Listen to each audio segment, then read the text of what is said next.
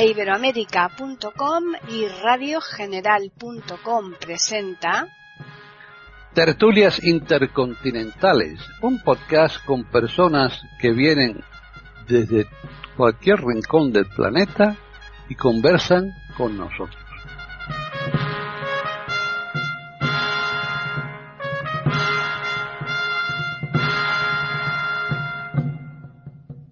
Bienvenidos otro día más a Tertulias Intercontinentales en iberoamérica.com. Soy Paqui Sánchez Galvarro y aquí estamos un, un, lunes más para tratar un tema que yo creo que puede ser interesante para muchas personas porque pienso yo particularmente, después ya nuestros contertulios cuando lo, lo traten, ellos también comentarán, pero yo creo que es un tema que afecta a todo el mundo, que debería afectar a todo el mundo y que es necesario además su aplicación. Así que otra cosa es cómo se aplique. Ya, ya hablaremos. Vamos a primero a saludar a nuestros contertulios. Por un lado está Hilario Alonso. ¿Qué tal, Hilario?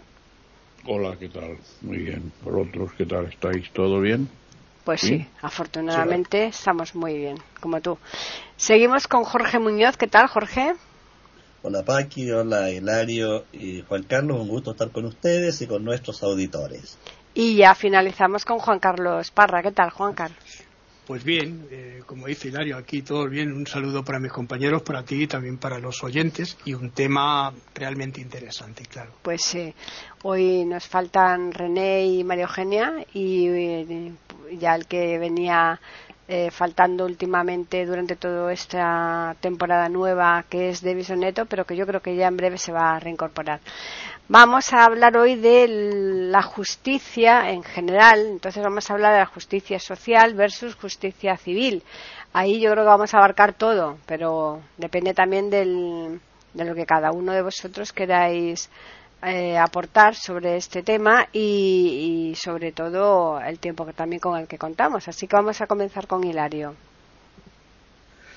Bueno, yo, justicia civil justicia social, yo entiendo que la justicia es un tema amplio y es toda la justicia. Toda. La, la justicia mm. penal, supongo que vale, mm. toda la justicia. Yo, mm, el otro día, oí un término nuevo referido a la justicia.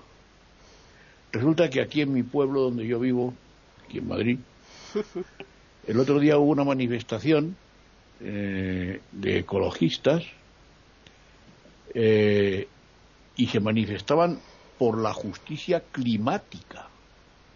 Yo no sé si vosotros, los que vivís en Madrid, eh, habéis tenéis noticias de esto.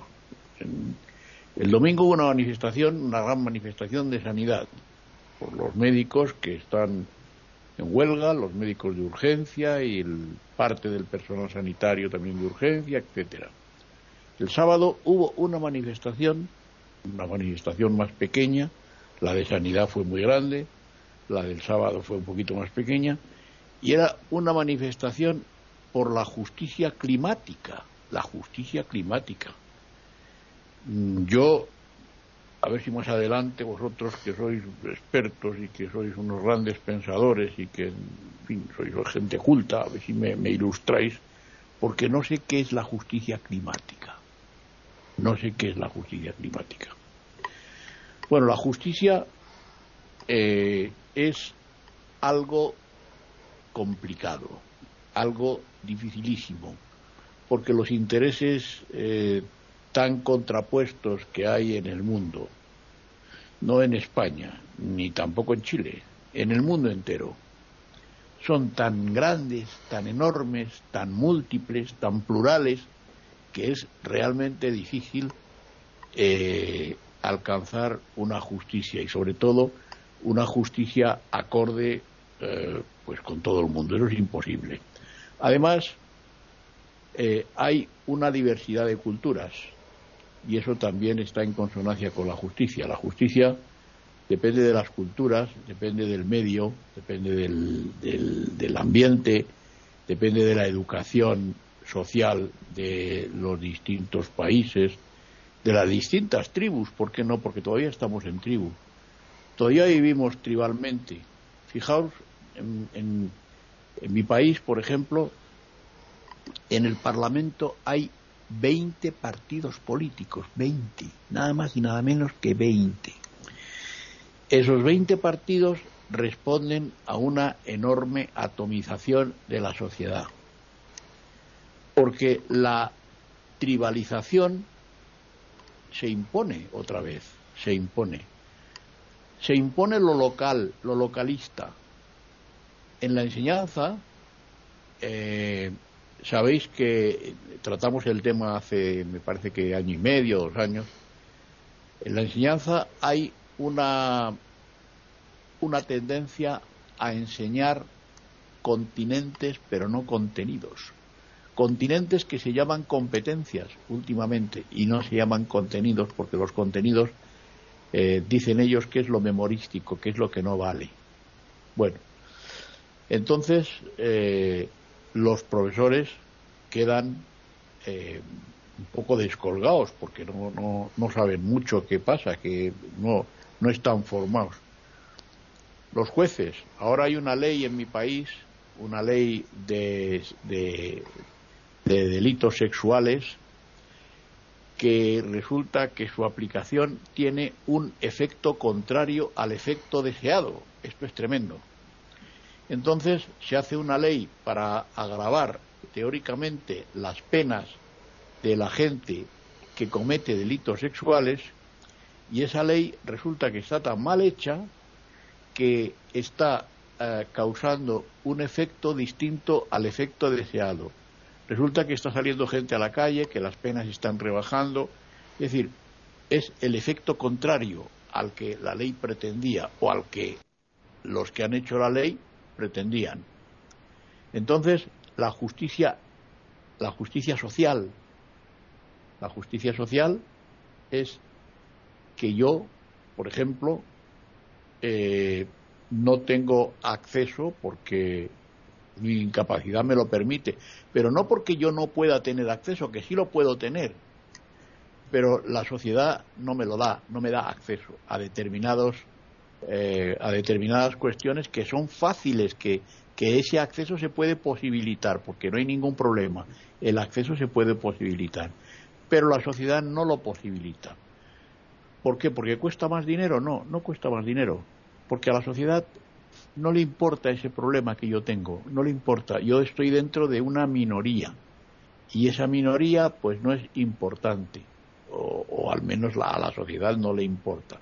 Entonces, hay una gran injusticia, porque yo no puedo tener acceso a determinadas cosas que sí podría tenerlas en condiciones normales, pero que en este momento no las tengo. Eso es una injusticia. En fin, eh, en principio yo pienso que, que, lo dejo para que otros digan más cosas y, y mejores cosas que yo.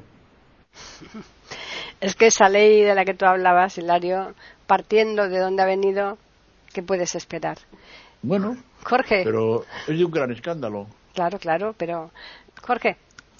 Bueno, en términos muy generales se entiende por justicia el dar a cada cual lo que le corresponde. De ahí surge inmediatamente una pregunta. Bueno, ¿y quién determina lo que le corresponde a cada cual? Y en base a qué elementos. Pero hay algo anterior todavía que está más atrás. ¿De dónde viene la justicia? ¿Por qué surge?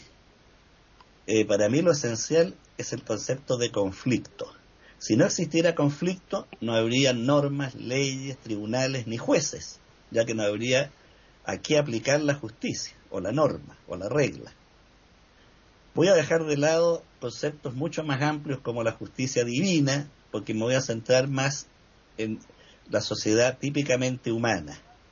Creo que el conflicto es propio de las especies que viven en comunidad, no solo el ser humano.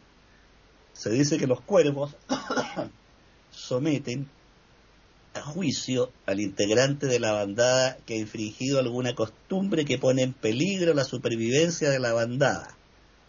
Cuenta un caso de este tipo Miguel Delibes en su libro Viejas Historias de Castilla la Vieja, pero también aparece esto en textos de historia natural, los cuervos rodean al infractor y pueden incluso despedazarlo a picotazos si es condenado. Las cabras montesas, cuando van arrancando del depredador, si una de ellas se quiebra una pata, cae un acantilado, no vuelven a socorrerla, siguen subiendo porque es más importante la supervivencia del grupo que del individuo. Por lo tanto, hay que sacrificar ahí al individuo. O sea, hay una necesidad del grupo de establecer normas de supervivencia. Cuando un conflicto entre integrantes de la manada, de la bandada o de la tribu humana arriesga las tradiciones o costumbres, viene la norma que lo sanciona. Si un individuo viviera solo en una isla como Robinson Crusoe, no, ni siquiera pensaría en el concepto de justicia. Pensaría solamente en comer, dormir y sus necesidades básicas. Para que pensemos en la norma, en el derecho o en la tradición normativa, tiene que haber un conflicto. Cuando las tablas de la ley dicen honrarás padre y madre, supone que puede haber un hijo que falte el respeto al padre o a la madre. Si no existiera ese conflicto no estaría esa norma. Por lo tanto, antes que la justicia es el conflicto. El tigre, que es una especie solitaria, no entra en conflicto con otro tigre salvo cuando se va a disputar los favores de la hembra en el periodo de celo y apareamiento. El resto de sus días no está en conflicto. Pero la manada, el grupo sí. Siempre que hay grupo va a haber conflicto. Entonces la tribu humana creó ciertas reglas para resolver el conflicto. Así, por ejemplo, las antiguas tribus germánicas crearon la llamada Morgen-Gaben germánica, que consistía en que al infractor de alguna de las normas de supervivencia del grupo eh, se le castigaba sosteniendo un hierro ardiendo en cada mano durante toda la noche. Tenía que pasearse alrededor de la tribu para que el hierro hirviendo le hiciera pedazo a las manos. Ese era el castigo. Mientras más primitiva es una comunidad, más crueles son las penas, porque se busca que la pena sea casi exactamente igual a la sanción cometida, el famoso ojo por ojo, diente por diente. Si yo le quito un brazo a mi vecino, me condenarían a que mi vecino me corte el brazo a mí, o sea, igualdad total en la pena. A medida que avanza la sociedad y la cultura y se crea el Estado de Derecho, digamos, superior, hay un justo proceso, el debido proceso, y entonces la sociedad entiende que no puede actuar igual que el delincuente. Por lo tanto, impone una pena que se supone razonable. De modo que para mí el concepto básico para entrar a tratar el tema de justicia es el concepto de conflicto. Por el momento voy a quedar aquí, Paqui. Están escuchando tertulias intercontinentales en iberoamérica.com. Juan Carlos. Bueno, eh, yo voy a centrarme, si, si, os parece bien, voy a centrarme en la justicia social. ¿no? Me, está muy bien eh, lo que estabas comentando. Hay una cosa, un aspecto que hablabas tú de la justicia divina, pero eh, fíjate, según Fustel de Colange, todo lo que es la justicia y la, y la, ley viene de eso, de la justicia divina que se daba en el hogar, ¿no? En el lar. Pero bueno, eso sería otro, otro, otra tertulia. Y ahora voy a, voy a centrarme en este subtítulo que hemos puesto, justicia social versus justicia civil, ¿no? Bueno, pues veréis, el concepto de justicia social eh, está relacionado, eh, claro está, con las eh, desigualdades sociales. Esto es lo que decía antes eh, Hilario, ¿no? Y también las acciones volcadas hacia la resolución eh, de este problema. Bueno, pero el concepto de este de contexto de justicia social, eh, bueno, incluso siendo uh, bueno, pues eh, un, un, asunto ampliamente debatido, ¿no? De esto lo hemos visto en muchos sitios, ¿no? Existe todavía cierta confusión mmm, sobre este concepto, el concepto de justicia de justicia social.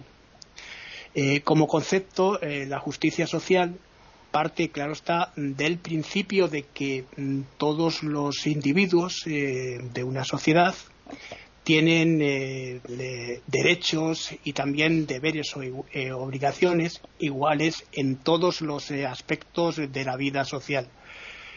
Esto quiere decir que eh, todos, los, eh, todos los derechos eh, básicos, estos derechos que tenemos dentro de la sociedad, como la salud, la educación, la justicia, el trabajo y también las manifestaciones culturales, culturales perdón, deben ser garantizadas a todos los individuos de esa sociedad. ¿no?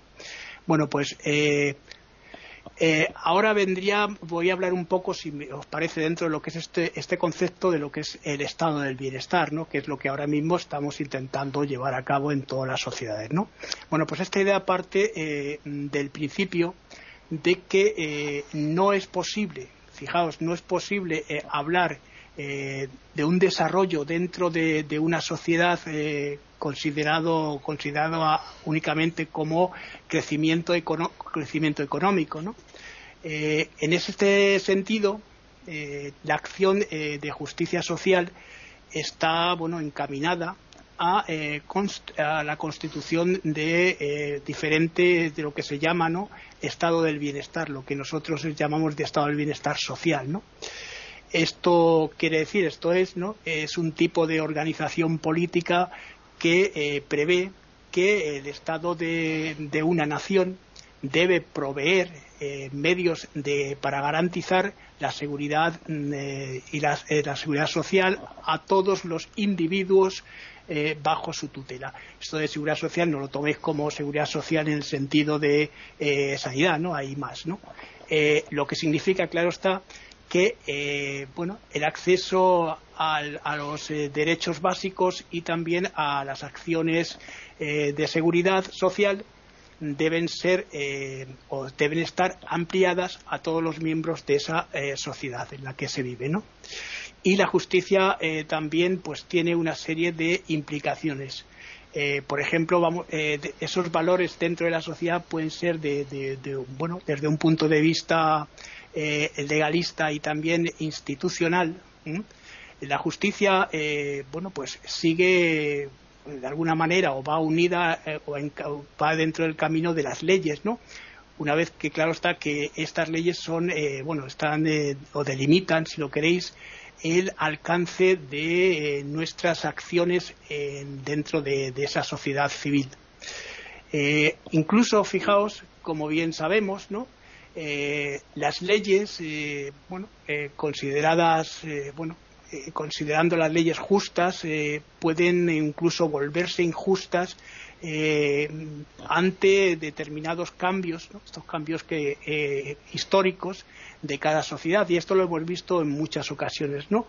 Eh, por ejemplo, voy a poner un caso, ¿no? Estos infames casos, ¿no? Que se han dado en la antigüedad, ¿no? De legítima defensa de la honra, ¿no?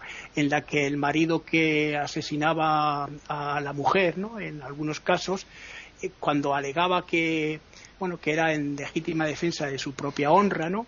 Este a veces tenía, eh, bueno, tenía, en la mayor parte de los casos tenía una, una, bueno, una reducción de la pena o incluso se suprimía esta pena, ¿no?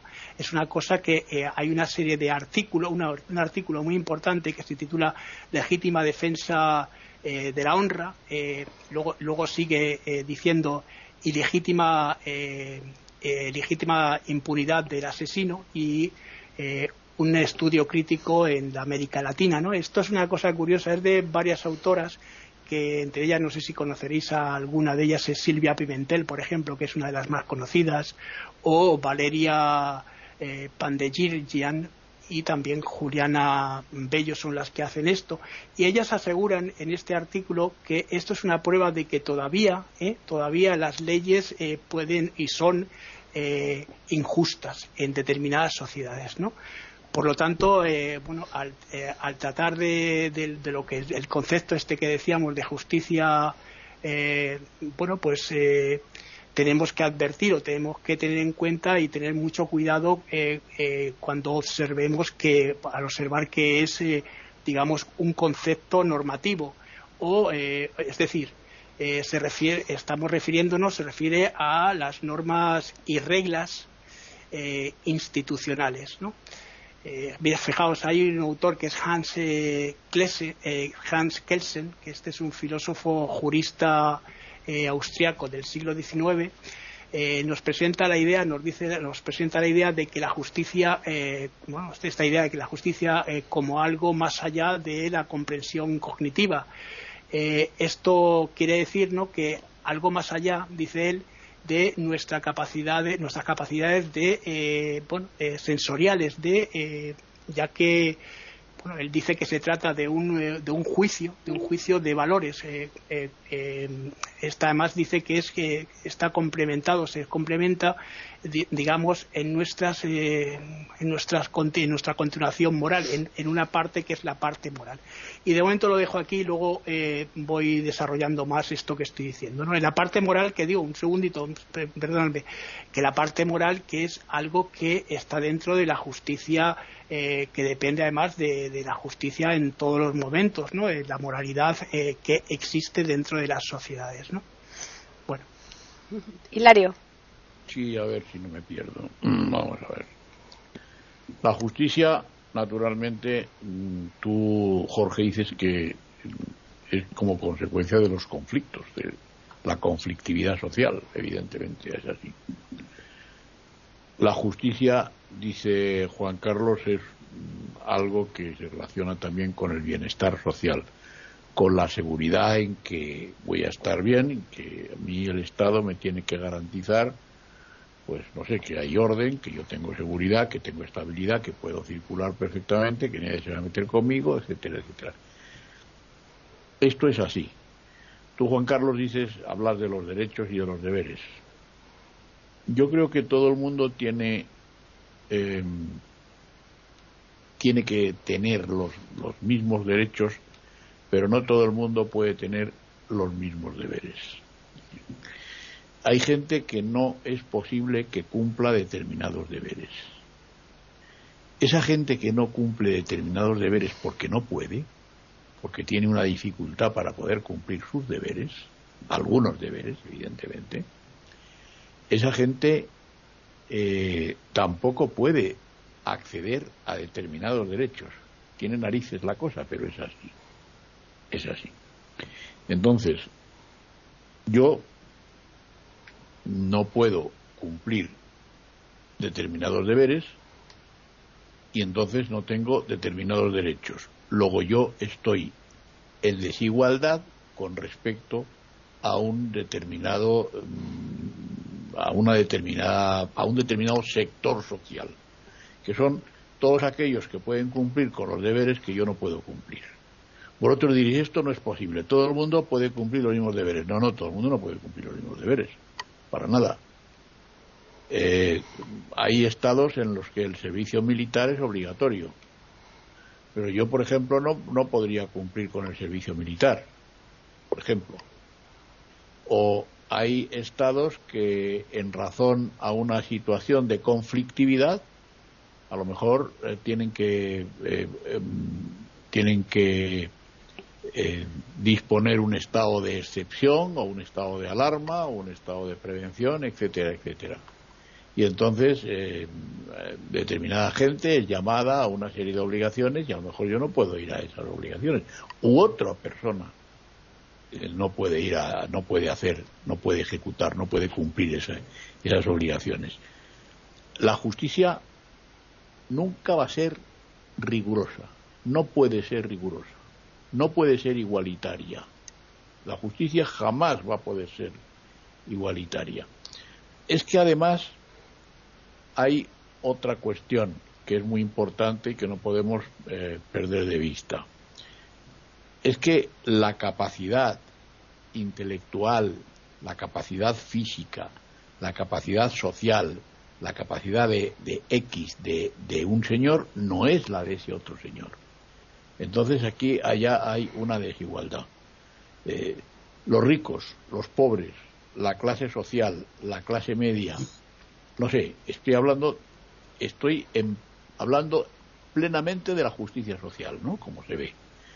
Yo entiendo que la gente, eh, la, sociedad, los estratos sociales, las clases sociales tienen que existir. Es que tienen que existir. Es que, bueno, em, no sé, yo no creo en la en la autocracia, ¿no? No, en la autarquía, como se, en, en, el, en el anarquismo, vaya. ¿eh? No creo, es decir, es un ideal, es un ideal. pero no, no es un camino, decía Felipe González que es un, un largo camino a recorrer. Eh, yo creo que no es un largo camino a recorrer, es un camino que no se puede recorrer.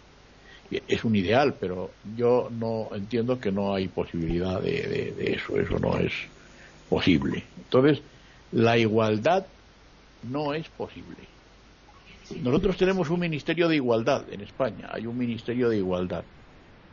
El Ministerio de Igualdad se centra mm, en que mm, la mujer tiene que ser igual que el hombre. Y la mujer no es igual que el hombre, no puede serlo, ni el hombre igual que la mujer, afortunadamente. Hombre, sí que somos iguales en derechos y en obligaciones, excepto las excepciones de la gente que no puede cumplir con determinadas obligaciones mm, a, a que antes me he referido hace nada, ¿no? pero evidentemente eh, esa igualdad que se preconiza, que se propugna por ahí, eso es imposible. Y eso está dentro de la justicia, sobre todo dentro de la justicia social, ¿no? Entonces, pues no, no podemos ser iguales.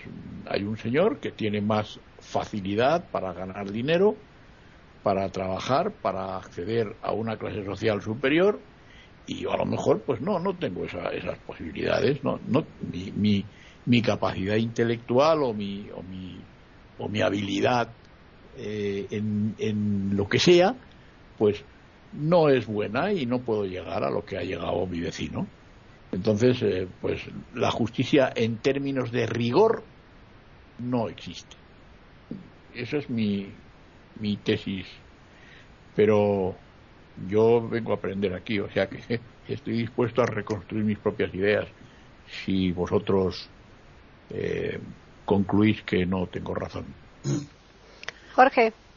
Bueno, eh, al revés, encuentro razonable muchas cosas que plantea Hilario. Es evidente que un ciego no puede cumplir el deber militar y así muchas otras personas con distintas discapacidades o situaciones de salud. Pero precisamente el, cuando se exime a la persona ciega de hacer el servicio militar, se está restableciendo la potestad del derecho, se está restableciendo la equidad, porque sería injusto obligarlo a portar una ametralladora y dejarla tendalada. De modo que precisamente el ejemplo que pone Hilario avala la finalidad y justicia del derecho en este aspecto específico. Hay que recordar que existe la justicia eh, distributiva, procesal, redistributiva, restaurativa, etcétera pero vuelvo al tema del, conflicto para mí que es lo esencial. Sin conflicto no hay necesidad de normas, de tribunales ni de jueces. Las tribus más antiguas resolvían el problema, no tenían tribunales colegiados ni normas escritas, eran normas tradiciones, normas orales, y el juez era al mismo tiempo el hechicero, el brujo, el toqui, el jefe, etcétera. Pero uno de los grandes pasos en la historia de la humanidad fue el surgimiento del Estado de Derecho, conjunto de normas destinadas a resolver el conflicto eh, individual y social. Este el, el Estado de Derecho no es otra cosa que la sustitución del garrote por la norma. Y surgieron aquí dos grandes corrientes, el derecho natural o jus naturalismo y el derecho positivo cuyo campeón es Hans Kelsen. Pues bien, los jus naturalistas sostienen hasta el día de hoy que existe un conjunto de normas superiores a la norma humana, a la norma jurídica, que son las reglas de la naturaleza, del equilibrio universal. Y ese es el derecho natural al que debemos obedecer. Esto se debatió latamente en los procesos de Nuremberg contra los criminales de guerra nazi. El derecho positivo de Kelsen, en cambio, sostiene que la única norma válida es la norma escrita en un código o ley, porque es la única que se puede conocer, interpretar, acceder, etcétera. Y entonces surgen las normas de interpretación de la ley, la interpretación gramatical, técnica, analógica, etcétera, histórica, etcétera. Entonces todo conjunto de procedimientos conocidos como la hermenéutica legal para interpretar y aplicar la ley. Entonces aquí tenemos un segundo paso importante. Existe una ley, pero esa ley tiene que ser aplicada. Esto se llama eficacia de la ley. Cuando la ley se aplica para resolver un conflicto o sancionar con un castigo. Pero esta sanción la aplica un tribunal. Hay distintos tipos de tribunales. Por ejemplo, en los países sajones existen los tribunales elegidos popularmente entre personas comunes y corrientes. De modo que puede ser el recolector de basura, el vendedor de helado, el cantante callejero de una plaza, transformarse en jurado.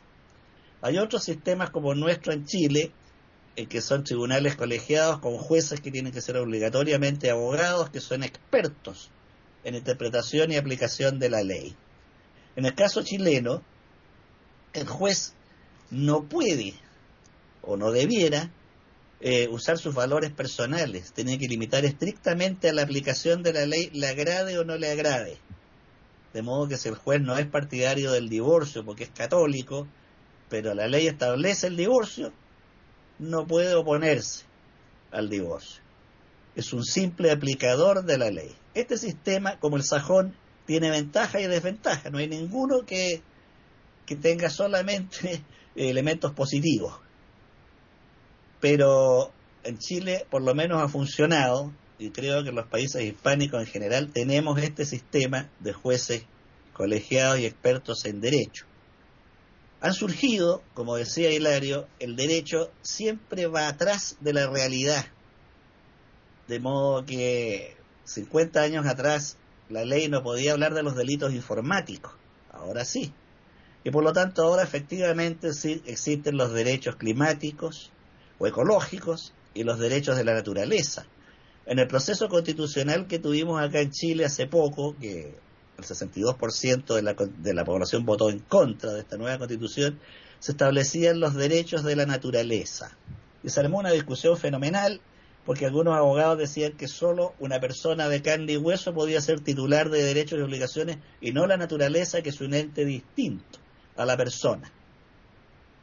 Creo que es bien discutible el tema de que a futuro se va a imponer el tema de los derechos de la naturaleza pero el derecho necesariamente va a la saga de la realidad. No puede ser de otra manera, por ejemplo, el desarrollo técnico y científico es prodigioso, se renueva a sí mismo a una velocidad que el derecho no tiene. El derecho, además, para poder resolver los problemas necesita especializarse. Así tenemos el derecho civil, derecho penal, derecho tributario, derecho de familia, derecho comercial, derecho internacional, etcétera y van a surgir nuevas ramas del derecho a medida que las necesidades de la realidad del presente y del futuro exijan evolucionar a nuevos procedimientos y tipos de derecho. Por el momento quedo aquí. Juan Carlos, están escuchando tertulias intercontinentales en iberamérica.com. Bueno, pues yo voy a seguir un poco con esto que decía eh, Hans Keller, que acaba de comentar también eh, Jorge, ¿vale? Él dice también que el concepto de justicia eh, depende de la moral y también de los valores existentes en una sociedad. Esto es diferente, dice, eh, a las nociones como, por ejemplo, igualdad o libertad, que eh, incluso siendo objetos abstractos y conceptos teóricos, pueden ser, bueno, pues verificados de forma empírica dentro de, de un contexto dado. Por lo tanto, termina diciendo que la justicia eh, no es eh, un objeto concreto, pero sí eh, es, una, es una construcción por la que o por la cual todos nosotros somos responsables. Estas son las palabras de Hans Keller que me parecen muy interesantes. ¿no? Y voy a hablar ahora ya directamente de lo que es justicia social versus justicia civil. ¿no? La justicia social, eh, bueno, eh, digamos que se diferencia eh, de la idea de justicia civil eh, esto es lo que estábamos hablando de justicia de los eh, tribunales y también de bueno de esas imágenes de las estatuillas esas de la diosa de la justicia con la venda y la espada no eh, la justicia en realidad la justicia civil busca o persigue bueno la imparcialidad de, en, sus en sus juicios no en, en el juicio no siempre bueno eh, partiendo eh, de los eh, aparatos legales, ¿no? de la legalidad que tiene a su alcance para justificar sus acciones. La justicia social busca, sin embargo, los remedios natural, los remedios de, las desigualdades por medio, claro está, de la verificación de las dificultades de las bueno de las o particulares de cada grupo dentro de claro está o la implementación, ¿no? la, suma ¿no? de acciones que eh, vienen a remediar esto, esta situación, esta situación de desigualdad. Esto es lo que estábamos hablando, ¿no? Por eso se van creando en algunos aspectos dentro de una sociedad esas eh, ONGs que van a trabajar eh, fuera de lo que es el trabajo del, del Estado que debe garantizar esos derechos, ¿no? acciones además que buscan eh, bueno, establecer la justicia social. Bueno, la justicia social eh, parte del precepto, de un precepto, ¿no? De que para que la, para que bueno se alcance un punto en el que la convivencia social se vuelva justa, entre comillas, eh, se hace necesario, es necesario que eh, se establezca, bueno, pues cierta compensación, bueno, compensación para aquellos que eh, han comenzado esta vida, esta vida social en desventaja.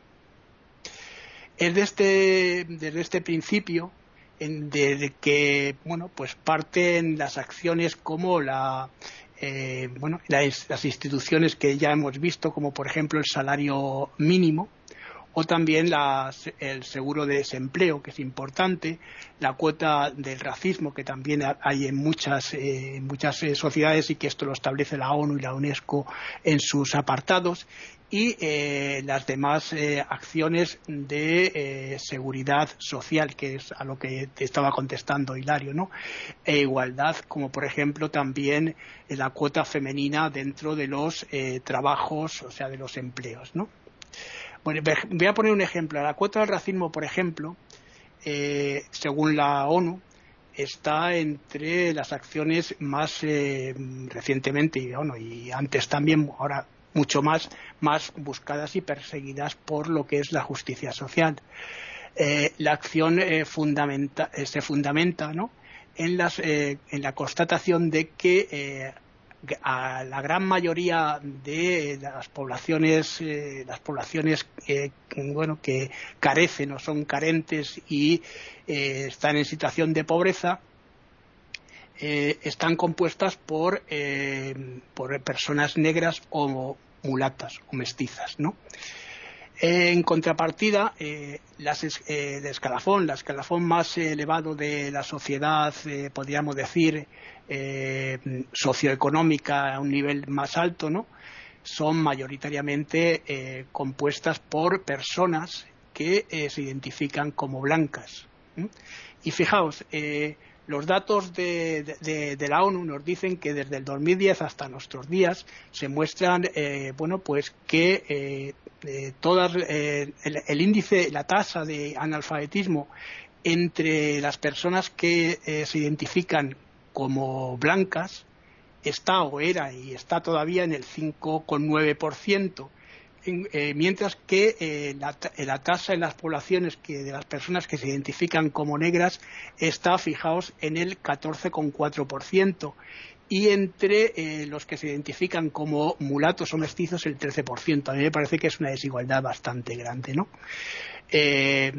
bueno, pues la, la desigualdad social es el, bueno lo principal el principal problema que eh, eh, las, eh, las, asociaciones no las acciones de la justicia social buscan o persiguen o intentan solucionar.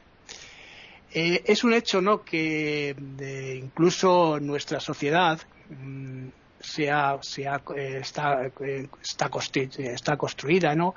En, eh, su mayor, en su mayor parte por eh, personas que de alguna manera se declaran eh, bueno, dentro de lo que es la sociedad de justicia.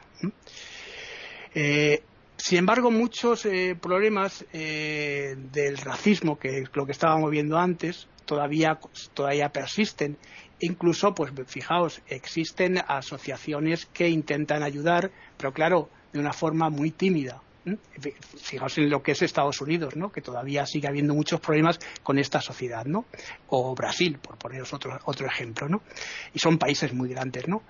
Eh, la importancia del, problema es grande, ¿no? Y también ahora ya se está luchando, ¿no? Con la criminalización, por ejemplo, del racismo en algunas sociedades y eh, los también los eh, programas, estos programas de inclusión social que se están llevando a cabo para personas de baja renta, ¿no? Como decía Hilario, hay que proteger también, pero cuando no se puede hay que hacer otro tipo de acciones, ¿no?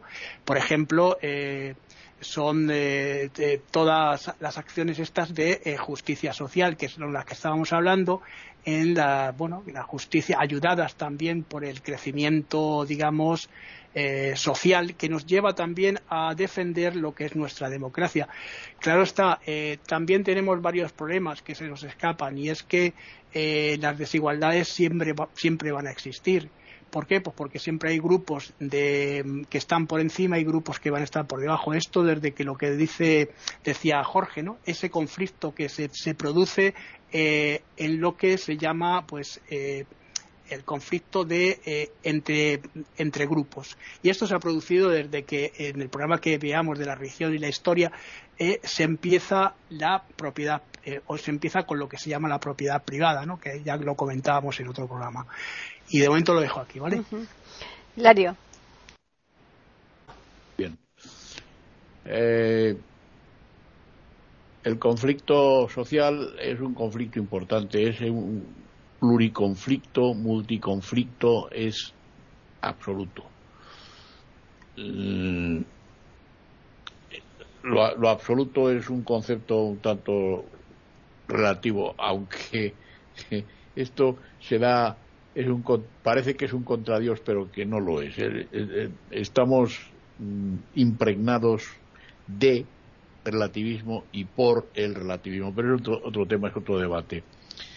A ver, mm, Jorge, efectivamente, mm, los, los conflictos dan lugar a la justicia. Si no hay conflicto, no tiene necesidad, no tiene razón de ser la justicia. Esto es evidente. En una aclaración para, para ti, Jorge.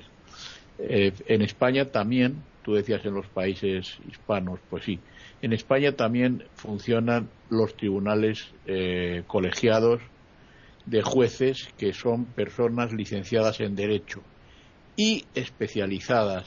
Mm, pues mm, hay tribunales que se ocupan de los, de, los delitos penales, hay otros tribunales que se ocupan de los delitos laborales.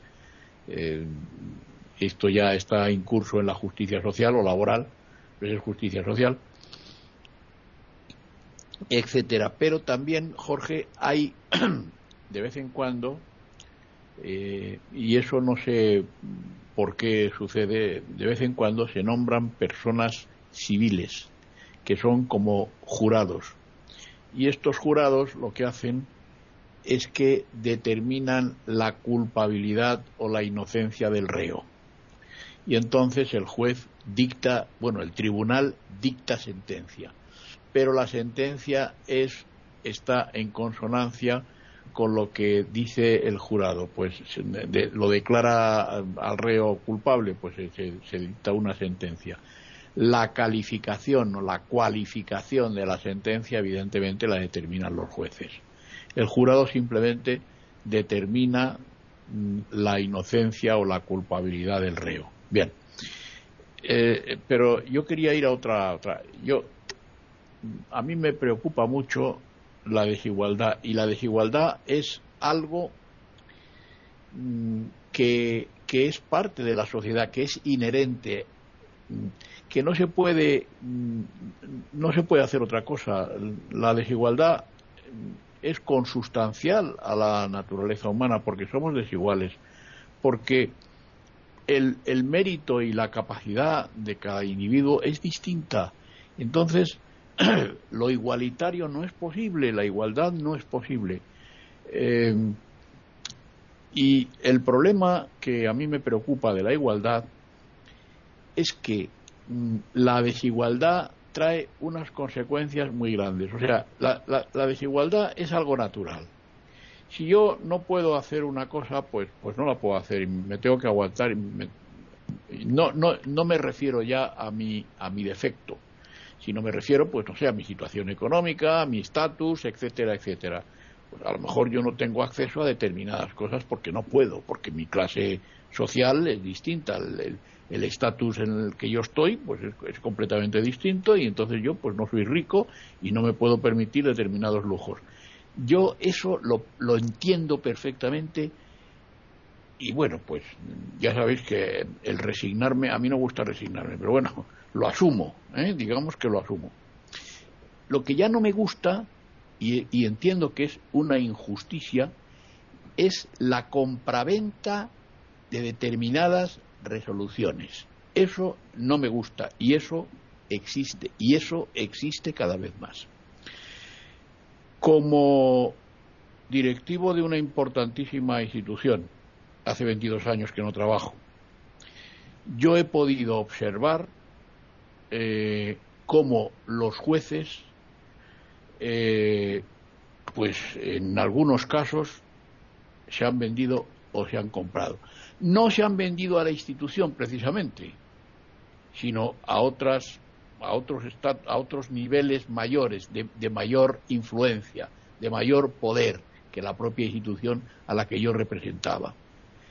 Eh, y entonces ha habido que recurrir y luego ha habido que volver a recurrir y ha habido que ir hasta el Tribunal Supremo y el Tribunal Supremo pues normalmente ha dictado una sentencia, una sentencia firme. Eh, eso, francamente, me preocupa.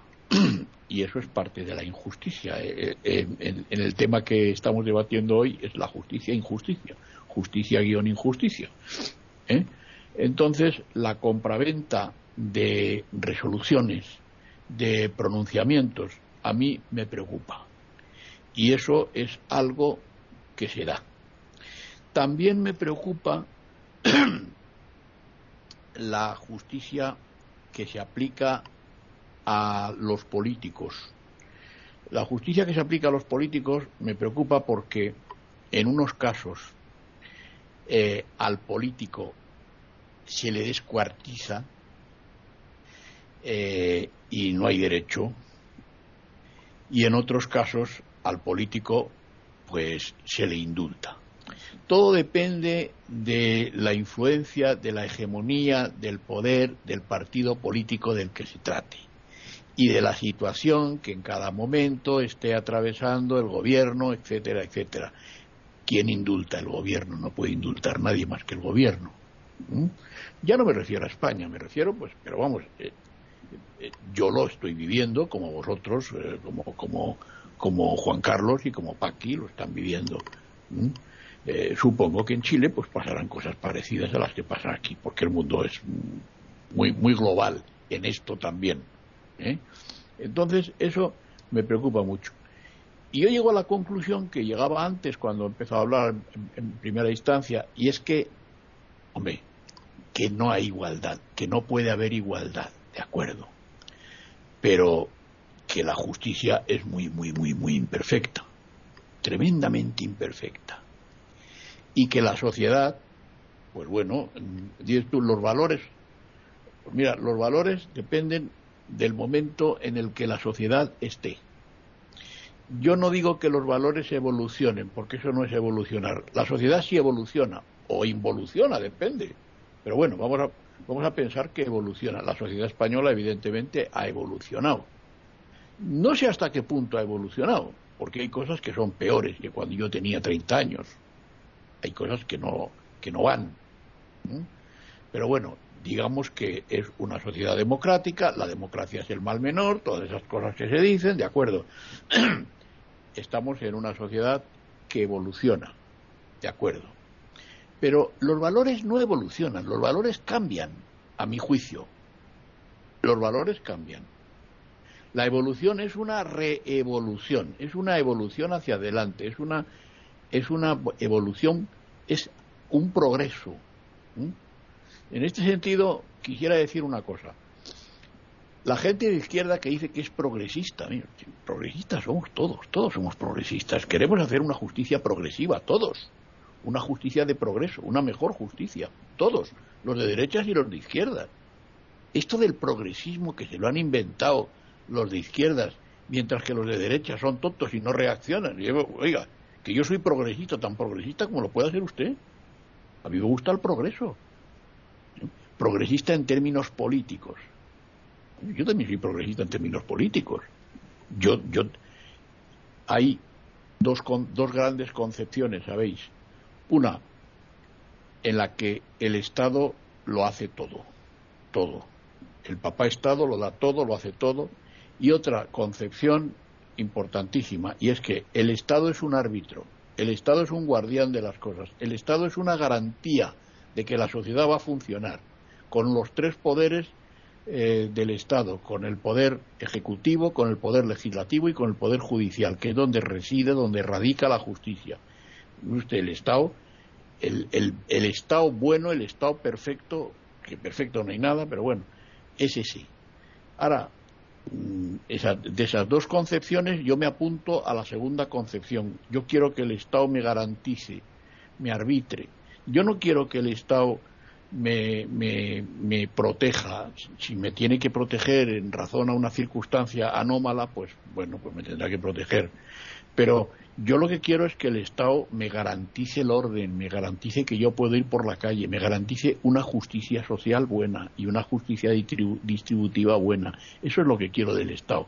Yo no quiero que el Estado sea mi padre, yo no quiero que el Estado sea mi protector, yo no quiero que el Estado sea eh, pues eh, no sé, los países eh, comunistas, por ejemplo, ¿no? El Estado es el que hace todo.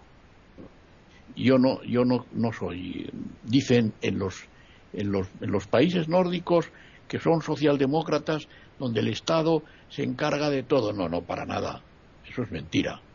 Yo he estado en los países nórdicos, he ido a trabajar muchas veces a los países nórdicos y precisamente en los países nórdicos qué cosa más curiosa. Los, los partidos socialdemócratas de los países nórdicos tienen una enorme liberalidad. Una enorme liberalidad. Lo que pasa es que el Estado lo que hace es que legisla y legisla mucho y, convoca mucho. Hay muchas muchas convocatorias y todo es por voto, todo, todo lo que el Estado decide, a ver, que lo vote la gente. Pero el Estado no es el padre de todo.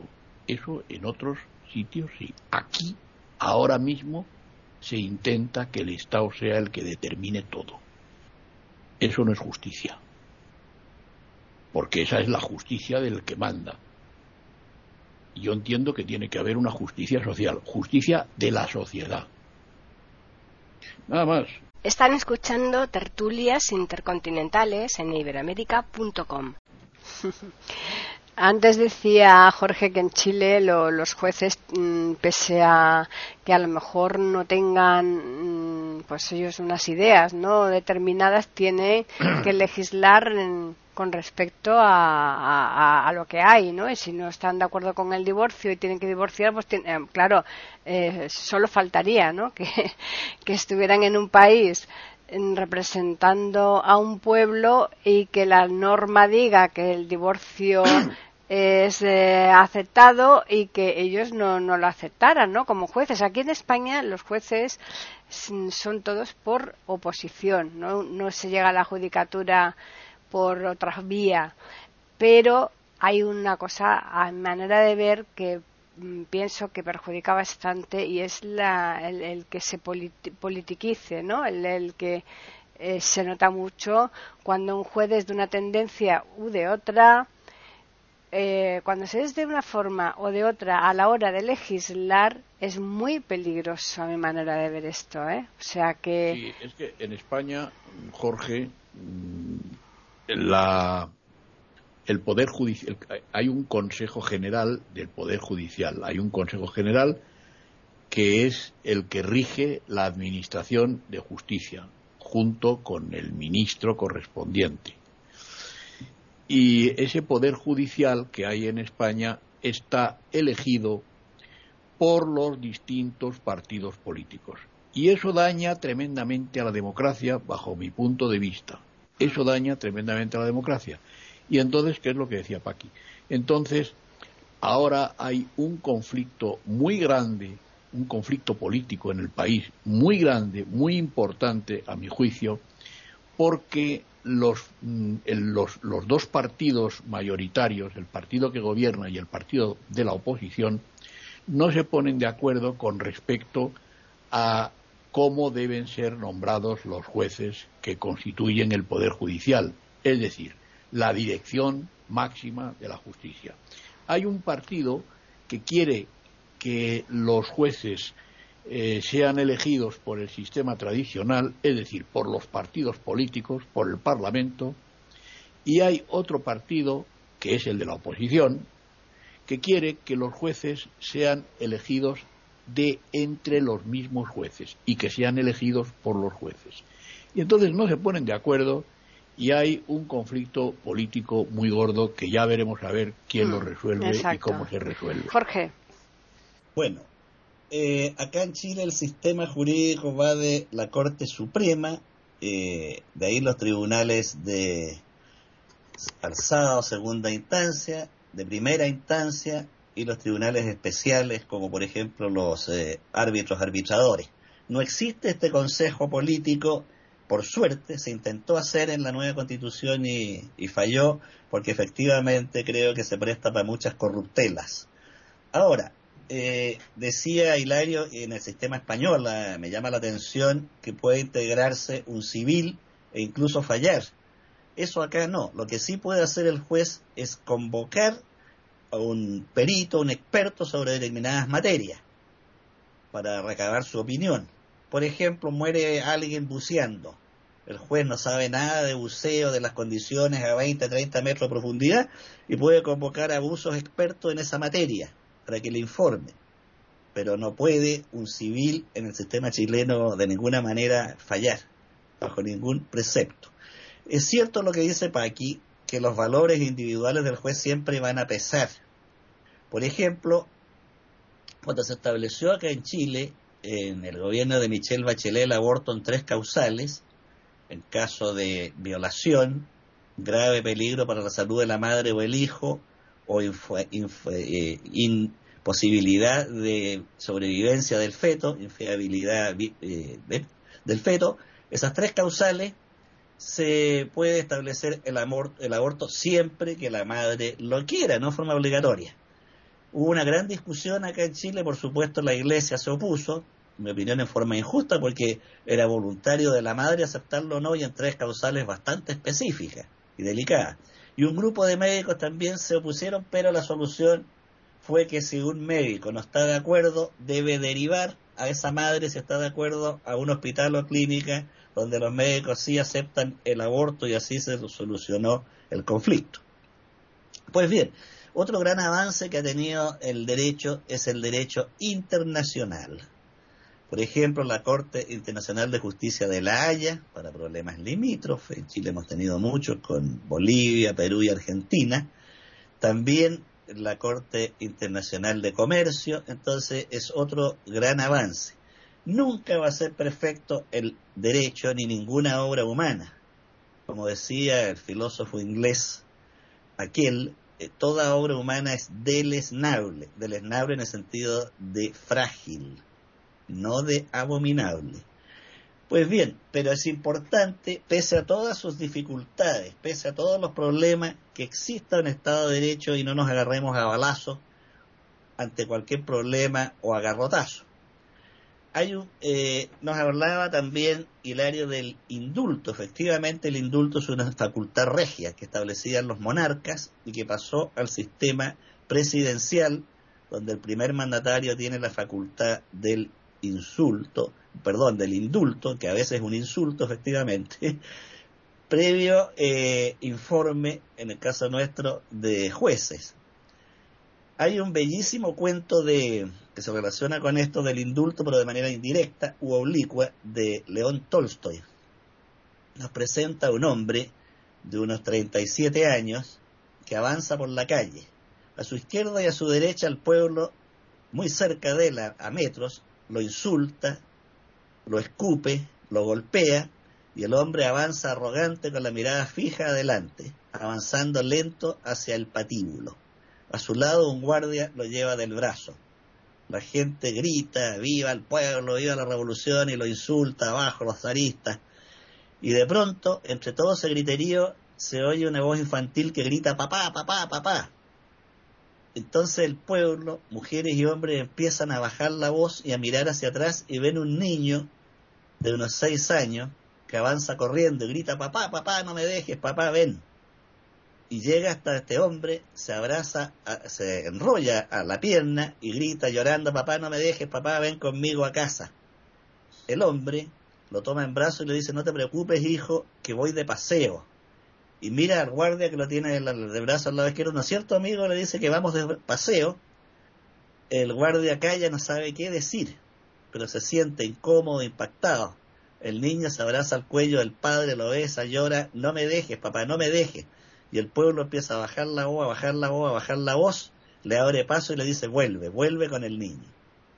Es una bellísima parábola y que muestra aquí una suerte de indulto popular. El pueblo deja que este hombre viva no por él, sino por el niño. Esto, que es un cuento, rara vez va a pasar salvo sociedades más antiguas. A nivel de tribunal, el niño ni siquiera llegaría a abrazar al padre, porque estaría en la cárcel, y si hay pena de muerte iría derecho a la horca o a la silla eléctrica, o de lo contrario a la cadena perpetua. Pero muestra que los seres humanos, fuera de leyes, tenemos sentimientos. Y esos sentimientos, positivos o negativos, tienen mucha fuerza. Y efectivamente el juez puede ser objeto de coima, de compra de dinero, hay jueces corruptos indudablemente, y hay también jueces de hierro que son implacables, y hay otros que intentan ser equilibrados, que es eh, ideal eh, esto la razón, y no dejarse llevar ni por el odio, ni el resentimiento, ni sus propias eh, emociones. Pero es imposible privar al ser humano de emociones de modo que la justicia no es el problema no son los sistemas eh, el problema, sino el actuar humano. Siempre vamos a topar con el actuar humano. Siempre vamos a volver al tema de que una buena ley puede ser mal utilizada. En cuanto a lo que decía Juan Carlos de estas tres ramas que dicen que hay leyes injustas, me parece tan evidente que no requiere ni damas ni estudio alguno, porque es algo demasiado evidente. Nadie podría decir que era justo mandar a los discapacitados, comunistas y homosexuales a las cámaras de gases del Estado nazi la injusticia se lee por sí sola, no requiere ningún estudio. Eh, el tema de la ley no tiene por finalidad resolver la justicia o la injusticia, tiene por finalidad resolver el conflicto. El tema de la justicia es un tema mayor, donde hay elementos jurídicos, políticos, económicos, sociales y culturales. No depende de un sistema. Ahora, yo cambiaría la expresión justicia por equidad, porque la igualdad es una ridiculez. Yo no puedo pedirle al hombre que mida un metro sesenta que sea igual al jugador de básquetbol que mide dos metros siete. Es absurdo. No puedo pedirle a Einstein que sea igual al asno que no es capaz de hacer una suma.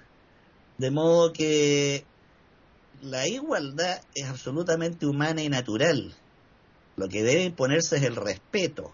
Sea o no sea brillante el sujeto, sea o no sea un campeón del deporte, sea o no sea un genio del ajedrez, todo ser humano merece respeto. Eso es lo importante. La igualdad es necesaria. Qué bello que la música de Mozart sea distinta a la de un grupo rockero. Viva esa igualdad. Pero lo que requerimos es equidad y respeto. Y con eso termino. Juan Carlos. Bueno, hay varios, varias cosas que se han eh, dicho aquí que a mí me parecen muy interesantes.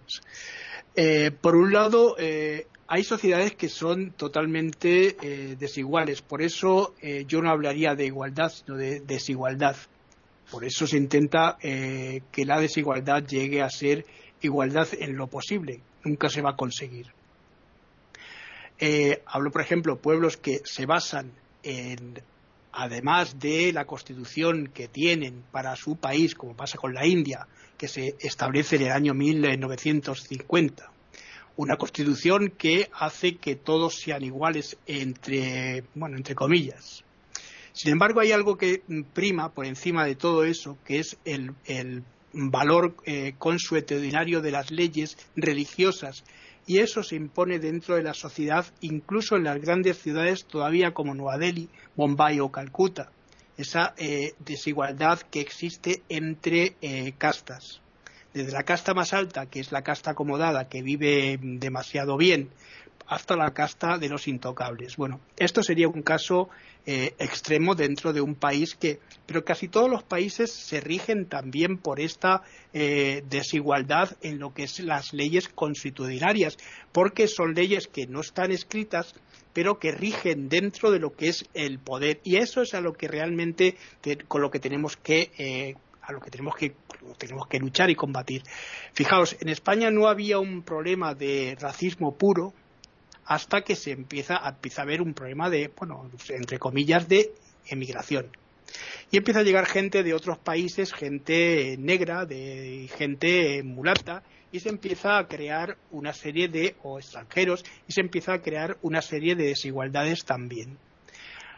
Eh, pero hay cosas curiosas como que de esas, de, esas desigualdades, por ejemplo, voy a poner un caso que aquí que se da mucho, que es lo de los ocupas, ¿no? Esos ocupas se basan en las leyes para, eh, digamos, establecer, eh, establecerse como ocupas dentro de la anarquía.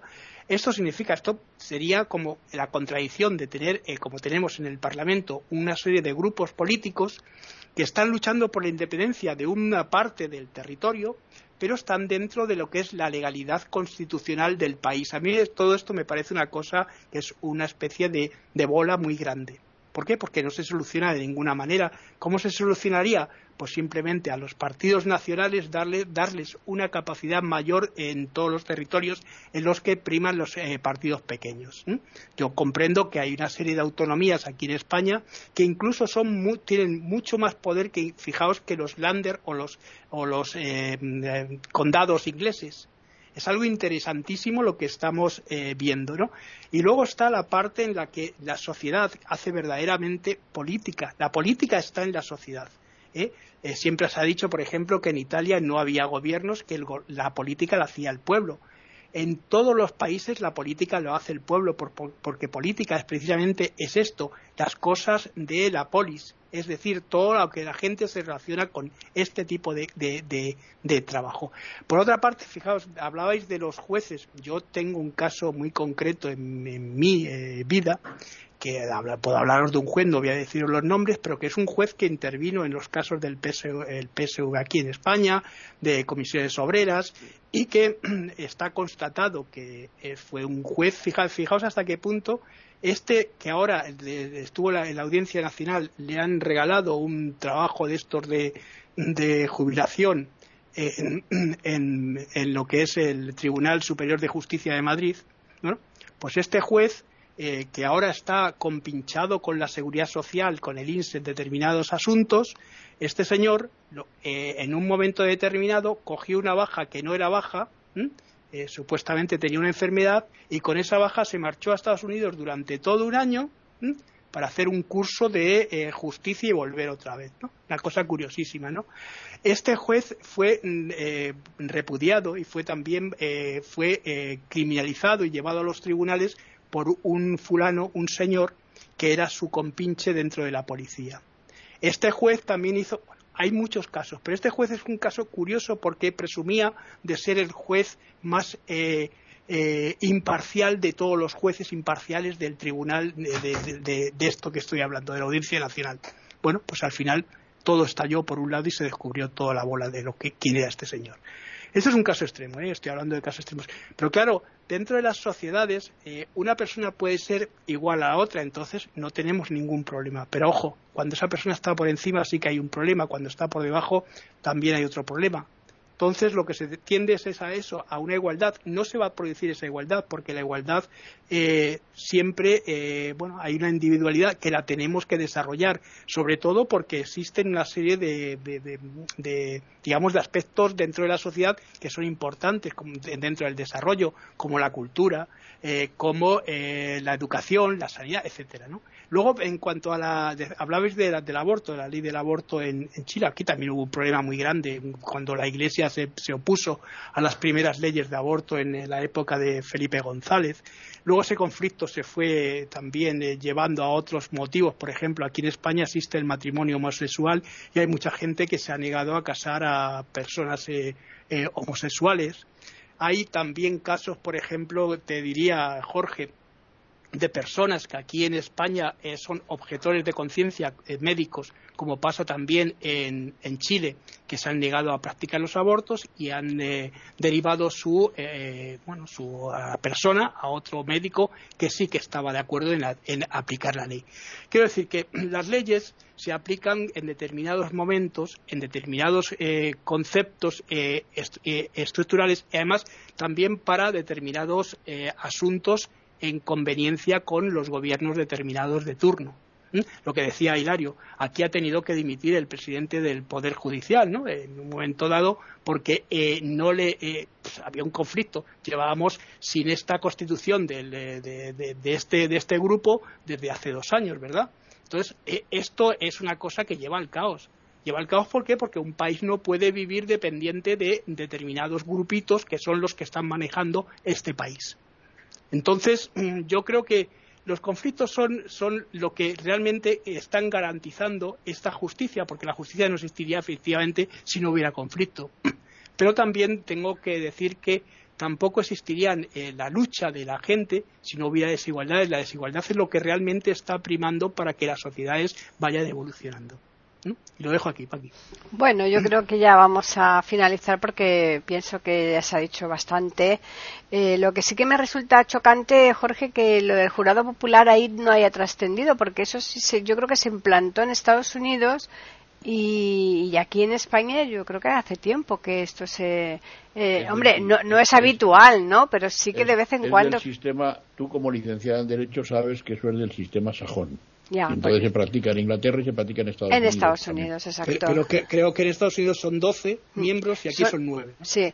como siempre agradeciendo a todos, la, la, vosotros tres que habéis estado aquí y a los oyentes, por supuesto, pues igualmente por la escucha que nos prestan semana tras semana. Así que vamos a, darles los medios que tienen para ponerse en contacto con nosotros, que por un lado es el correo tertulias@eiberoamerica.com y el Twitter eiberoamerica con las iniciales EI y la A de América en mayúsculas.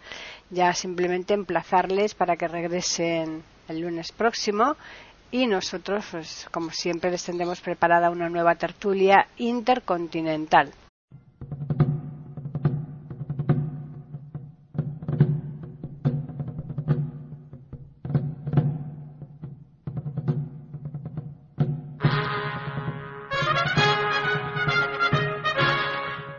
Acabamos de ofrecerles el podcast de tertulias intercontinentales aquí en iberoamérica.com y radiogeneral.com. Regresen la semana que viene para un nuevo episodio. Hasta la próxima semana.